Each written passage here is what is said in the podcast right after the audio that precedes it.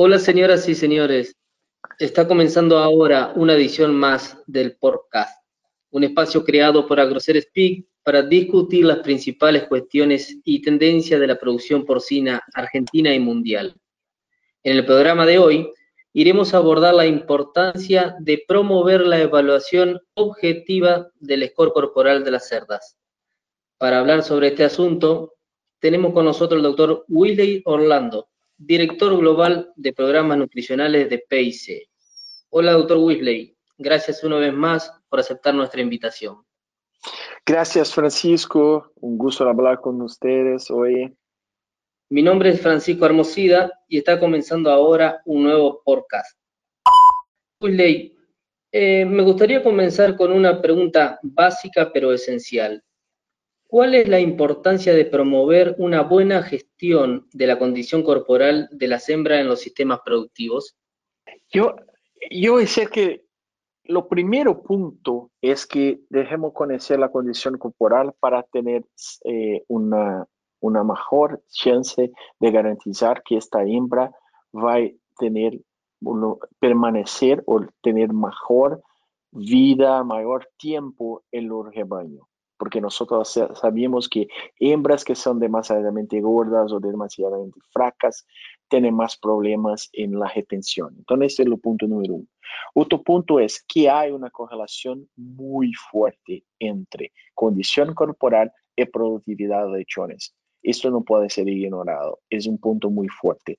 Cuanto mejor, mejor manejamos la parte de manejo de condición corporal, mejor tenemos la seguridad de maximización de producción de lechones por hembra desetada, por desetado por hembra año. Y lo otro es que estamos hablando de alimento, ¿no? Si sabemos cuál es la condición corporal que la hembra tiene, eh, flaca o gorda o normal, podemos hacer una mejor orientación de alimento y garantizar que estamos cercana de los rangos de alimento por año, el consecuente de alimento por cerdo destetado. Y eso puede representar muchas veces, muchas veces representa cerca de, y claro que eso es un número eh, que, que, no es ni promedio, es algunas realidad, puede representar como 100 kilos por hembra año, que es mucho, mucho alimento. A más que comparado a las recomendaciones y sugerencias de PSI. Weasley, hay una línea de investigación que afirma que las hembras que están por encima de su peso ideal pueden causar pérdidas económicas más severas que las que están por debajo de su peso. ¿Cómo ve esta cuestión? ¿Cómo podemos cuantificar estas pérdidas en la unidad de producción? Eh, lo primero es que tenemos que hacer la mensuración, ¿no? Porque muchas veces es común eh, en mi vida profesional trabajando con este tema más fuerte desde los años de 2006, porque me recuerdo que fue la primera vez que vine a los Estados Unidos. Eh, visité, eh, trabajaba en una compañía de producción aquel tiempo, y visitamos con un grupo de, de, profesionales de la empresa que trabajaba, y me recuerdo que visitamos una, una empresa acá de producción de cerdo, una empresa muy grande, no muy grande, pero muy eficiente, y ellos trataban los temas y yo, no comprendía por qué daban atención tan fuerte. Para mí, como nutrólogo, quería discutir sobre aminoácidos, sobre energía, sobre esto, y ellos daban, y, o sobre alimento por, por la fase final de gestación, inicial, lactancia, y él decía, no, ¿cómo está la condición corporal?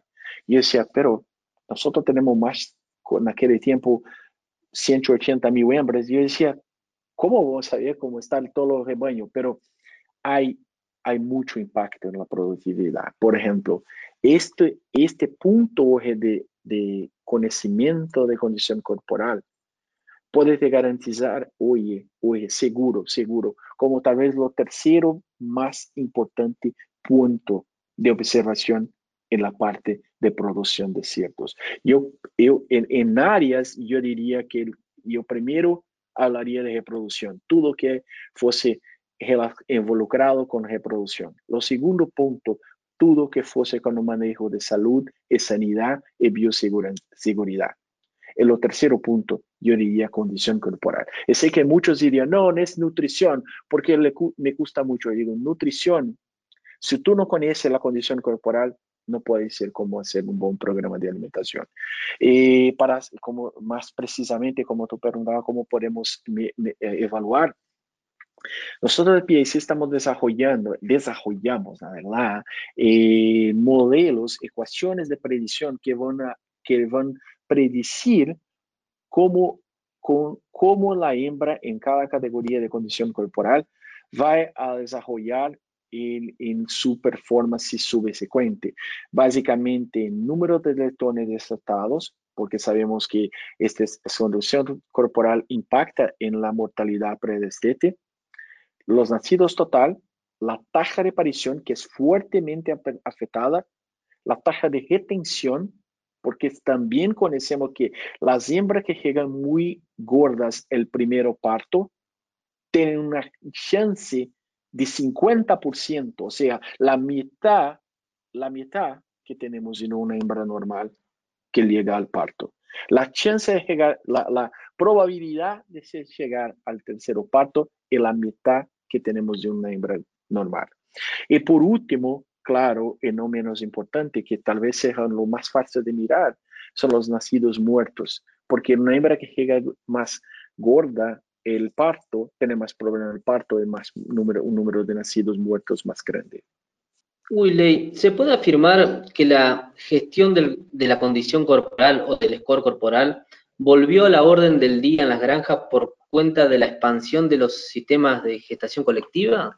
Eh, Francisco, es, muy buena pregunta porque, eh, mira, yo no puedo decir que no en que sí, eh, y para mí no me gusta decir depende, ¿no?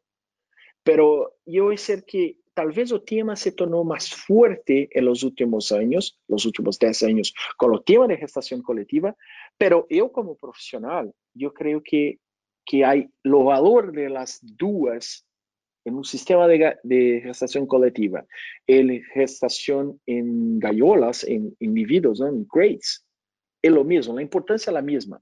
Pero claro, en gestación colectiva o el curral eh, eh, es mucho más difícil de trabajar o, tema.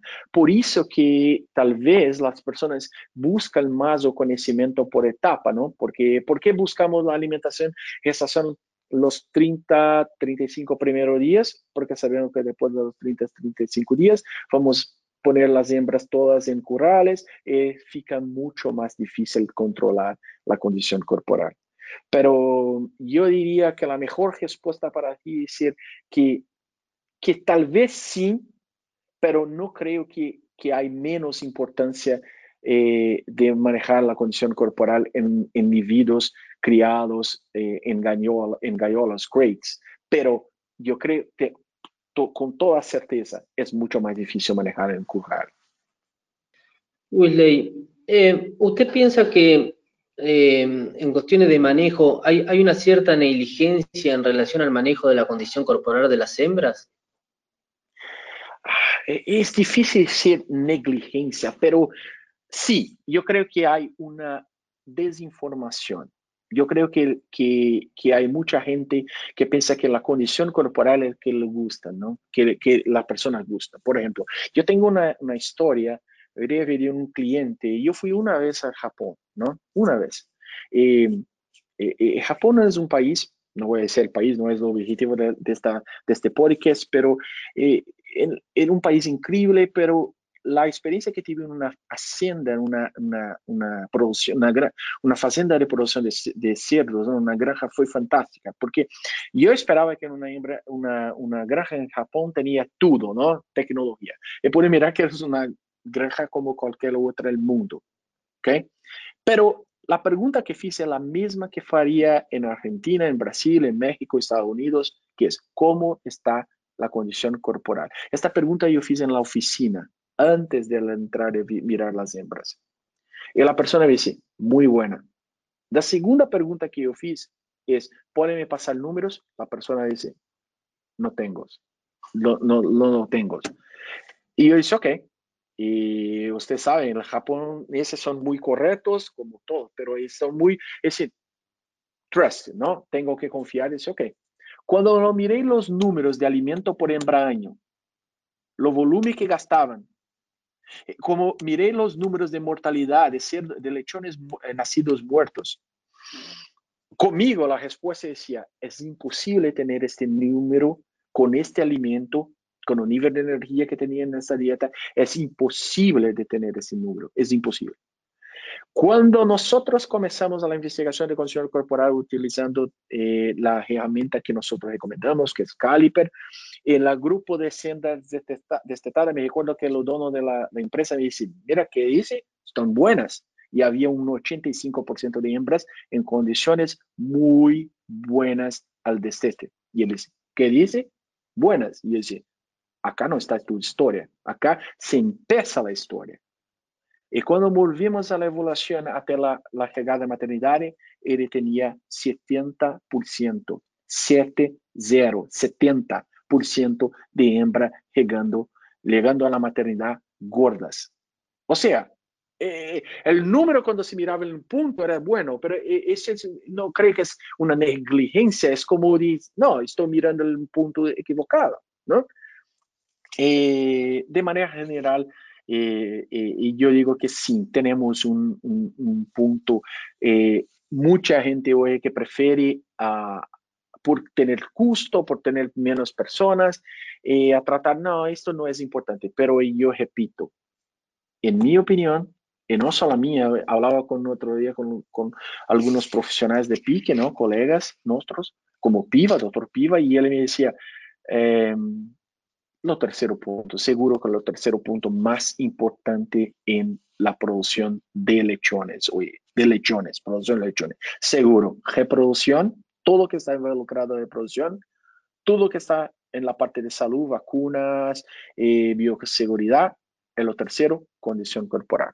Después vamos a hablar de cómo vamos a hacer el programa de alimentación, pero condición corporal es más importante.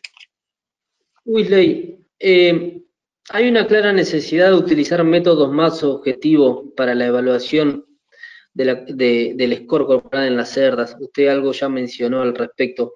¿Cuáles son las herramientas que podemos utilizar para promover un análisis objetivo del score corporal?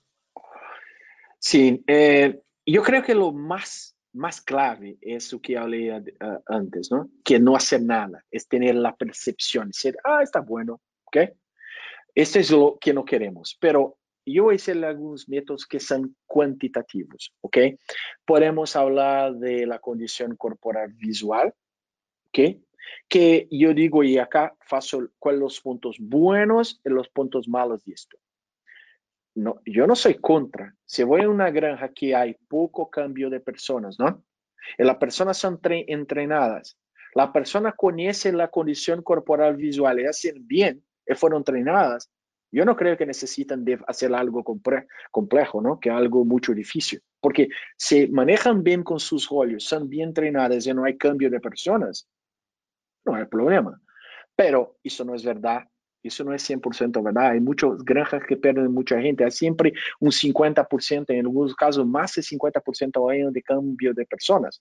Entonces sabemos que métodos que usan más eh, precisión son mejores. Y acá yo digo de tres. Yo voy a empezar por back fat, ¿no? la parte de la mensuración utilizando equipamiento. Eh, ¿Cuál la parte buena y malo? Buena, sí, buena, fantástica. Podemos mensurar la, la parte de condición. Eh, aparte de back fat es correlacionable con la parte de producción. Pero yo a ser como un profesional de 20 años. Yo no conozco ni siquiera en investigaciones un trabajo bien desarrollado en backfet, porque es muy inconsistente de persona a persona. ¿Qué quiero decir, Francisco? Es que si nosotros salimos en una, una granja, ¿no? Nosotros, nosotros con dos equipamientos, ¿no? Con dos equipamientos y comenzamos a mensurar en las dos puntas de la granja. En el final, cerramos evaluando los mismos animales yo estoy seguro que nuestros números no van a decir el mismo número. No, no va a ser, porque hay mucha variación personal. Eh, segundo, gasta mucho más tiempo en este método. El, hay más dos métodos. Hay, el métodos, por ejemplo, hoy con imágenes, que, que creo que es un método que en los próximos años va a mejorar mucho, ¿no? Usando cámaras para mensuración de condición corporal. Pero lo más simple es que combina tal vez la facilidad que tenemos en la en escuela corporal visual y con la precisión que tiene el backfed es lo caliper. Por eso dice um, que este es el método que para mí me gusta más y que es el método que PSI está dedicando su tiempo, porque es simple, no te cuesta nada, te custa hoy bien entrenado como 5 7 segundos por hembra para hacerlo. Es muy consistente en personas por personas. Y hay modelos de predicción de productividad por puntos de caliper. Entonces, eso es, porque hoy nosotros estamos haciendo una, una sugerencia mejor en, en los caliper. Caliper nada más es, para quien no conoce, un, como una pinza, un compaso, ¿no? Desde que eh, mensuramos eh, la distancia entre los huesos de, de back de, de, de, la hembra, ¿no? De, y, con, con, eso podemos mensurar no solamente la cantidad de grasa, pero también podemos mensurar la, la, la área del lomo, ¿no? Área del lomo también. Entonces es una combinación, por eso es muy preciso. Sí, sí, de acuerdo. Eh, Wilday, para ir cerrando, eh, ¿qué orientaciones o recomendaciones le daría a los productores en relación a la evaluación del score corporal de las hembras. Eh, ¿Cómo hacerlo? ¿En qué momento hacerlo? ¿Y cómo utilizar esta información valiosa eh, dentro del sistema de producción? Yo voy a decir que si no hacen nada, hay que intensificar el principio, hacerlo más fuerte. ¿Qué quiero decir? No tengo ningún programa de monitoramiento de condición corporal. Entonces, si debe empezar y descubrir cuál es su método la próxima pregunta, ¿hay cambios, mucho cambio de persona? Si hay cambio de persona, tal vez es mejor usar métodos que son más objetivos. Pero si no hay cambio de persona, puedes usar un caliper para entrenamiento de persona, entrenarlos y después de eso pasar a utilizar la, la visualización, ¿no? Los ojos, ojos para mensuración. Pero caliper simple y barato. Entonces, esta es la primera respuesta. ¿Cuál es la metodología? La segunda manera es cuándo hacerlo.